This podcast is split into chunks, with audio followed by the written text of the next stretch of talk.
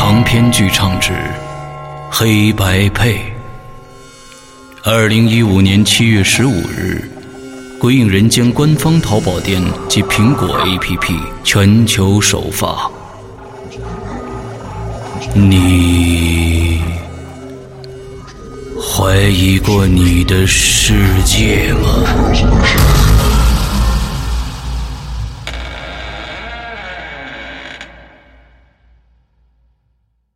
各位听众，大家好啊！欢迎收听《鬼影人间》的特别节目。今天呢，我们继续收听我在一直播和花椒直播平台这两个直播平台上的一个呃万圣节的特别节目的录音剪辑，《窃听》的第三集。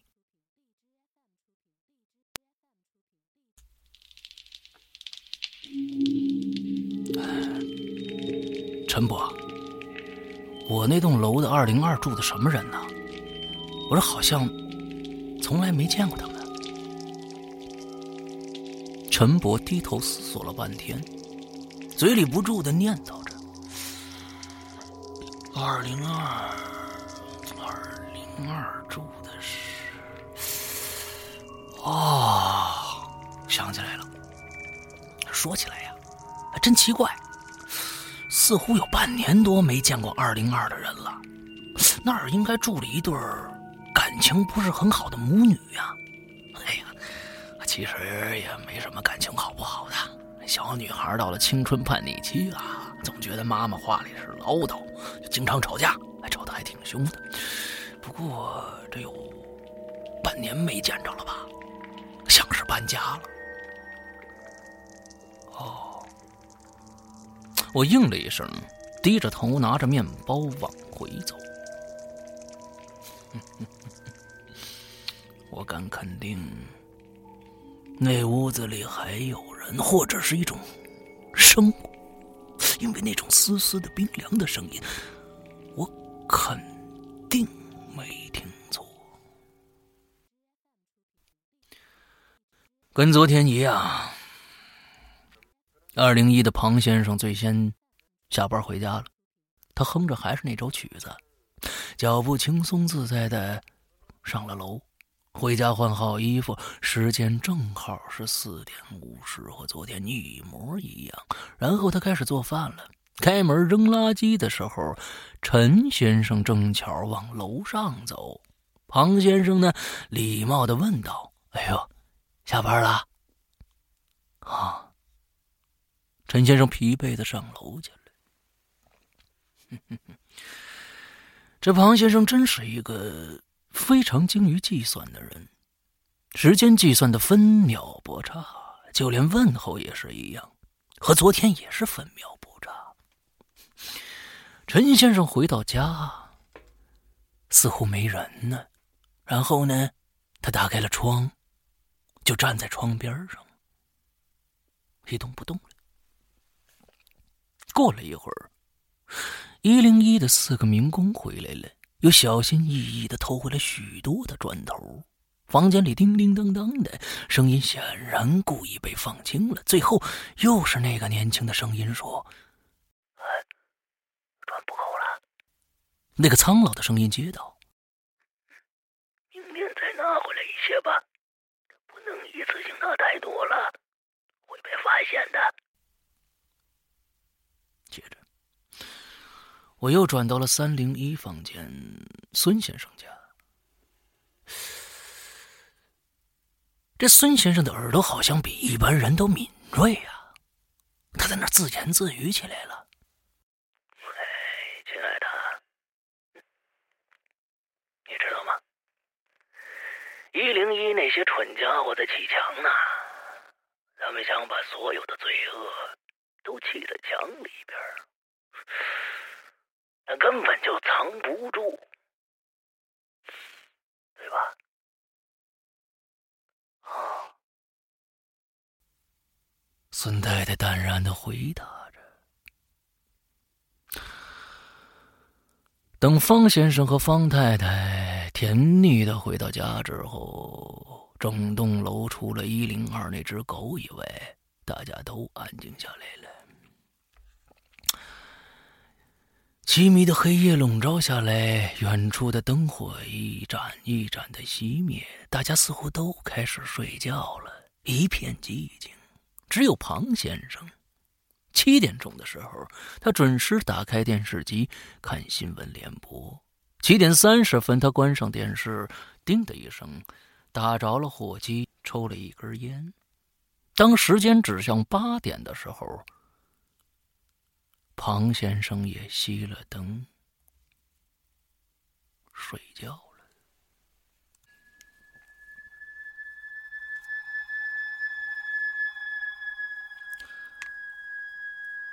大约过了几分钟，我就听到一声剧烈的响动，聚精会神投入在漫画里的我被吓了一大跳。这时，大家似乎都已经醒了。先是听到方先生和方太太的声音：“哎，刚才声你听着了吗？这不是地震了吧？”“不不不不不不是。”方先生冷静的回答说：“好像有人跳楼了。”事实证明啊，方先生说的一。点儿也没错。陈先生跳楼自杀了，他的尸体就躺在一零一阳台下边的水泥地面上。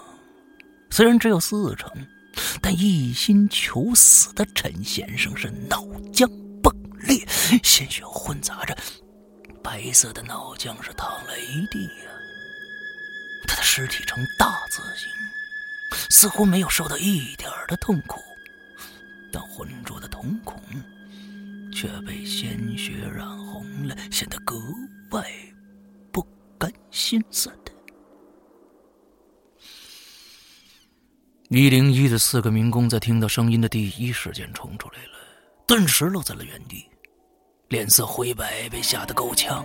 一零二的老太太呢，弓着身子，一张满是皱纹的老脸，几乎要贴到地面上去了。那只白色的狗瞪着圆鼓鼓的眼睛，安静极了，和它往日的叫嚣完全不一样。孙先生很匆忙地跑下楼来了，只穿着背心和短裤，一只脚的拖鞋呢，还在下楼的过程中跑丢了。而方先生和方太太最后一个下来，他们俩脸色平淡，就像是在看事不关己的一场游戏而已。一栋楼的八个住户，除了二零二和二零一的庞先生之外，大家第一次集体见面了。当然了。刨除死掉了的这个陈先生，陈太太显得并不是很伤心。她麻木的看着陈先生的尸体一眼，什么都没说。方太太在一旁小声的和方先生咬耳朵：“好狠心的女人呢，这一滴眼泪都不掉。你懂什么？”你要是还整日吵着要跟我自己离婚，你会有感情啊？会掉眼泪啊？方先生淡淡的说：“哦，也对啊。哎呦，这陈太太怪可怜的。”方太太这么一说，大家都同情的看向陈太太，而她一个人瘦弱的站在凄凉的晚风中，突然。仰头摔倒过去了。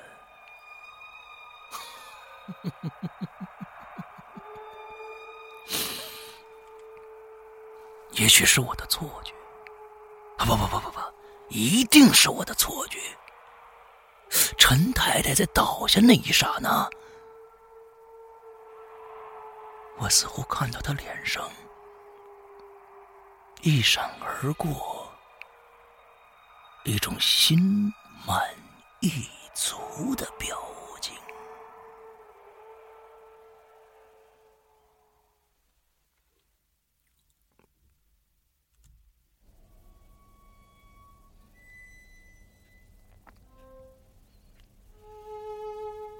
死亡是完美的恐怖点。找寻了许多的恐怖点，终于到来了。在警察封锁了现场并取证完毕之后，陈太太被送进了医院。我和方先生、方太太一起回到了楼上。我兴奋地坐到了电脑前，决定推翻前面所画的部分，从头开始。陈太太晕倒之前的表情给了我充足的灵感，那是一个一闪而过的心满意足，这让我产生了浓浓的兴趣。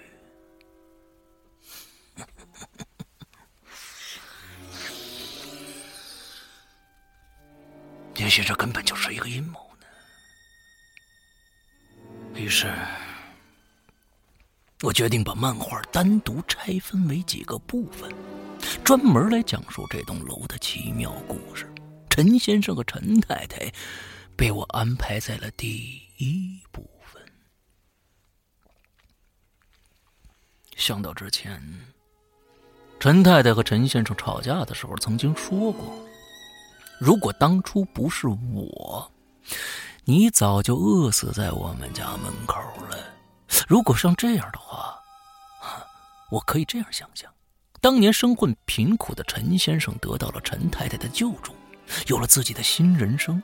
他成了公司的老板，娶了陈太太做妻子，而多年之后，他却厌烦了陈太太，也忘却了当年所受的恩惠。于是，他有了新欢，开始讨厌陈太太，想尽办法摆脱掉她的生活。他们整日因为离婚吵架，最终在某一夜，陈太太说。你真的宁愿死，也不肯再跟我生活在一起了吗？陈先生轻轻的嗯了一声。于是呢，在陈太太进卧室的时候，一场精心设计的阴谋就开始实施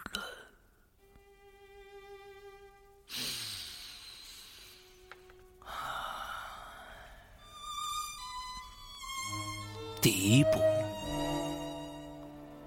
当然是弄倒陈先生了。那么，有什么比早饭更好的借口呢？只要在里边稍稍加一点安眠药，就可以做到了。于是，陈先生便软绵绵的倒在沙发上了。第二步，就由陈太太来实施。其实很简单，她只要打开门然后再重重的关上，就会给邻居和外人一种陈先生已经出门上班的感觉。然后，就到了庞先生上场的时间了。也许陈太太早就知道庞先生作息时间有规律。那么，在几点几分他会打开门扔垃圾？陈太太也一定可以掐准了。当晚，陈先生下班时正叫庞先生打开门，于是呢，庞先生礼貌地说：“啊，你下班了。”这次陈先生没有像以前说的那样啊，是的，你也这么早啊？他是很疲惫的，只是嗯了一。因为他根本就不是陈先生，他是陈太太穿上陈先生的西服假扮的。当然不能说那么多话了，不然会被人发现的。等陈太太回到家，发现还躺在沙发上沉睡的陈先生，他就缓缓的打开了窗户。当夜晚降临。陈太太确定对面楼的人已经开始睡觉了，不会有人注意的时候，她就毅然决然的将自己的丈夫推下去。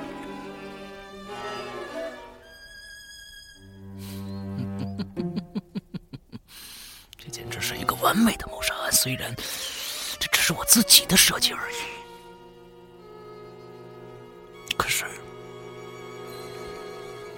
警方的最后结论显然证明我的设计只是异想天开，因为陈先生属于自杀。陈太太在医院休养了几天之后，得到了一笔丰厚的意外之资。原来呢，早在一年前，陈太太曾经为陈先生买过意外保险。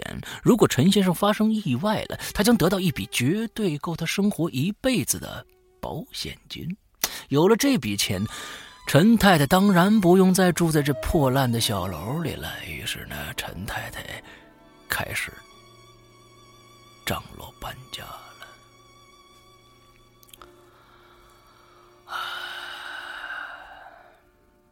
那天，庞先生下班的时候，陈太太已经准备完毕了。庞先生回到家，换下衣服。时间指向四点五十，非常的准确。然后呢，他开始忙着煮饭，而当他开门扔垃圾的时候，并没有看到陈先生下班上楼。然后他才猛然的想起来：哦，陈先生已经死了，他自杀了。这时，一零一的民工又开始砌墙了。那个年轻的声音又说：“砖不够了。”那个苍老的声音回答道：“明天多拿一些吧。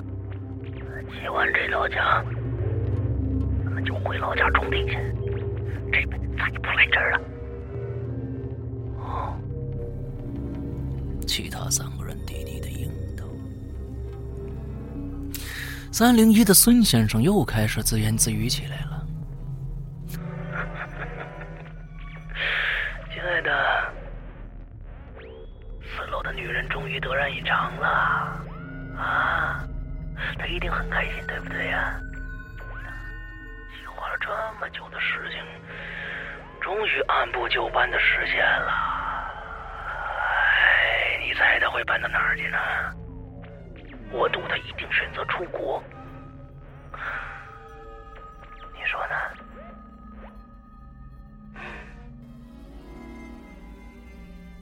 孙太太淡淡的回答道：“我把调节钮再转，我听到方先生和方太太的声音了。哎，咱们要不要去隔壁女人的家里走一走啊？啊，说不定他的保险金呢，咱们也能分着一些。”方太太贪婪的说。嘿这女人一步都不离开，你怎么进去？而且那么多钱，她会带身上？别傻了，肯定存银行了。我打赌她身上一分钱都没有。方先生一边吃面包，一边含糊不清的说：“切，我不信，已经被丈夫欺骗了。如果我是她呀，就不会再信任任何人。我会把钱带身上的，一步也不离开。哎呀，老婆。”你不是他不是吗？哦，我当然不是了。而此刻的四零二，终于恢复了安静，那种死一般的沉静。没有了陈先生，陈太太再也找不到任何理由去吵架了。她安静的坐在沙发上，似乎在等待着什么。虽然只可以听到他平淡的喘息声，但我猜他的表情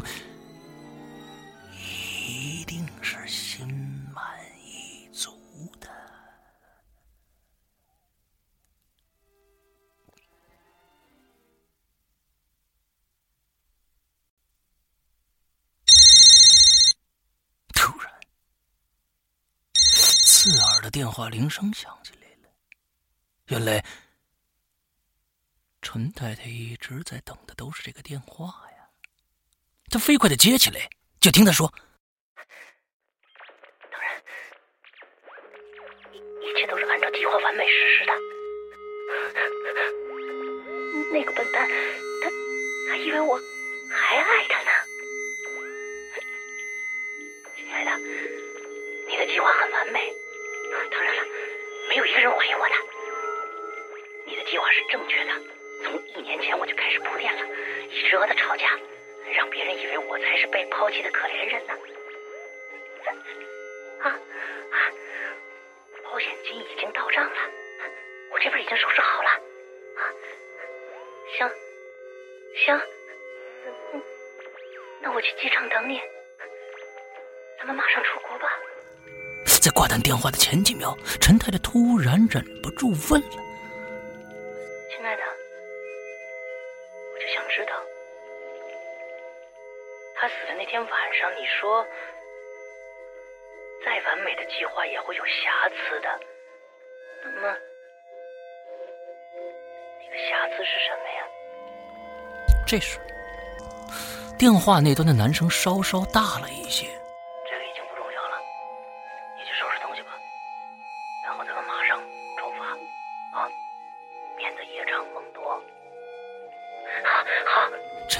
没有挂断电话，他把话筒放到了一旁，兴奋的忘记了这一切，急匆匆的冲进了卧室准备东西去了。而我已经完全呆住了。难道说我的漫画设定竟然是真的？原来不止陈先生有了新欢，就连陈太太。也是一样的。她早在一年前就已经开始计划如何杀死自己的丈夫了。如果得到那笔丰厚的保险金，这一年来的吵架不过是演戏而已。他是吵给我们听的，真是完美的计划呀！可是。陈太太所说的那个瑕疵又是什么呢？就在这个时候，我清晰的听到电话里的那个男子低低的说：“再完美的计划也有瑕疵，那个瑕疵，当然就是你了。”紧接着，我听到他拿起另外一个电话，拨了一个电话号码。清晰而有力的说道：“警察局吗？我要举报一起杀人案。”而陈太太显然没听到这一切，她正哼着欢快的小曲儿，在屋子里收拾出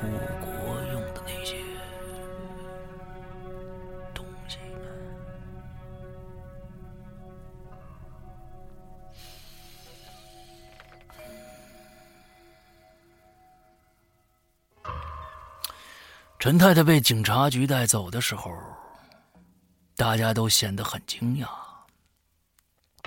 那四个民工，尤其是脸色都变了，一点血色都没有。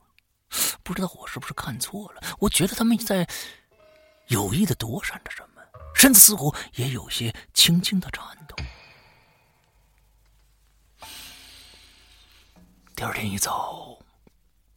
依旧是庞先生最先起来，他打开门，拿回自己的早报，像是昨天晚上什么也没发生似的，淡定的洗了澡，在七点半准时出门上班了，一分一秒也没耽搁。紧接着，一零二的狗就开始叫了，一零一的四个民工安静起来，没有一个人说话，急匆匆的出发了。三零一的孙先生一边吃着早餐，一边自言自语的说道。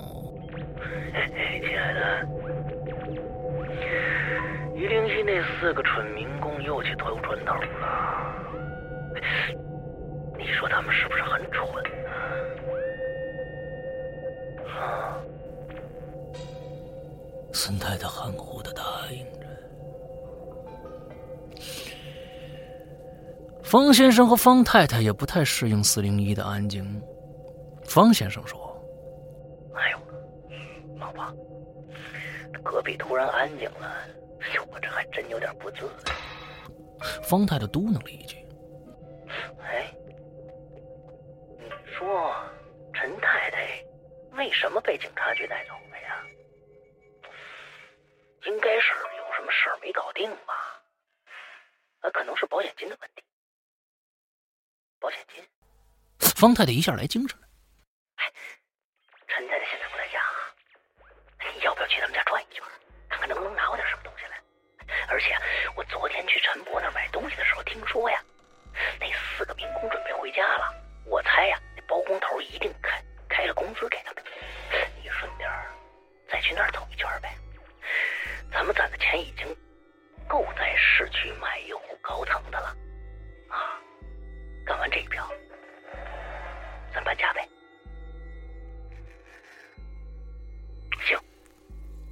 方先生也下定决心了，然后呢，随意的问了一句：“哎，咱们那市里高层在哪儿啊？”接着，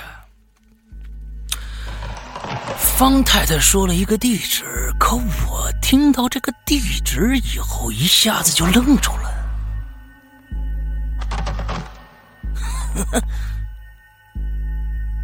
我不敢相信自己的耳朵，仿佛老天正在为我设一个诡秘的局一般。因为那个高层正巧是我之前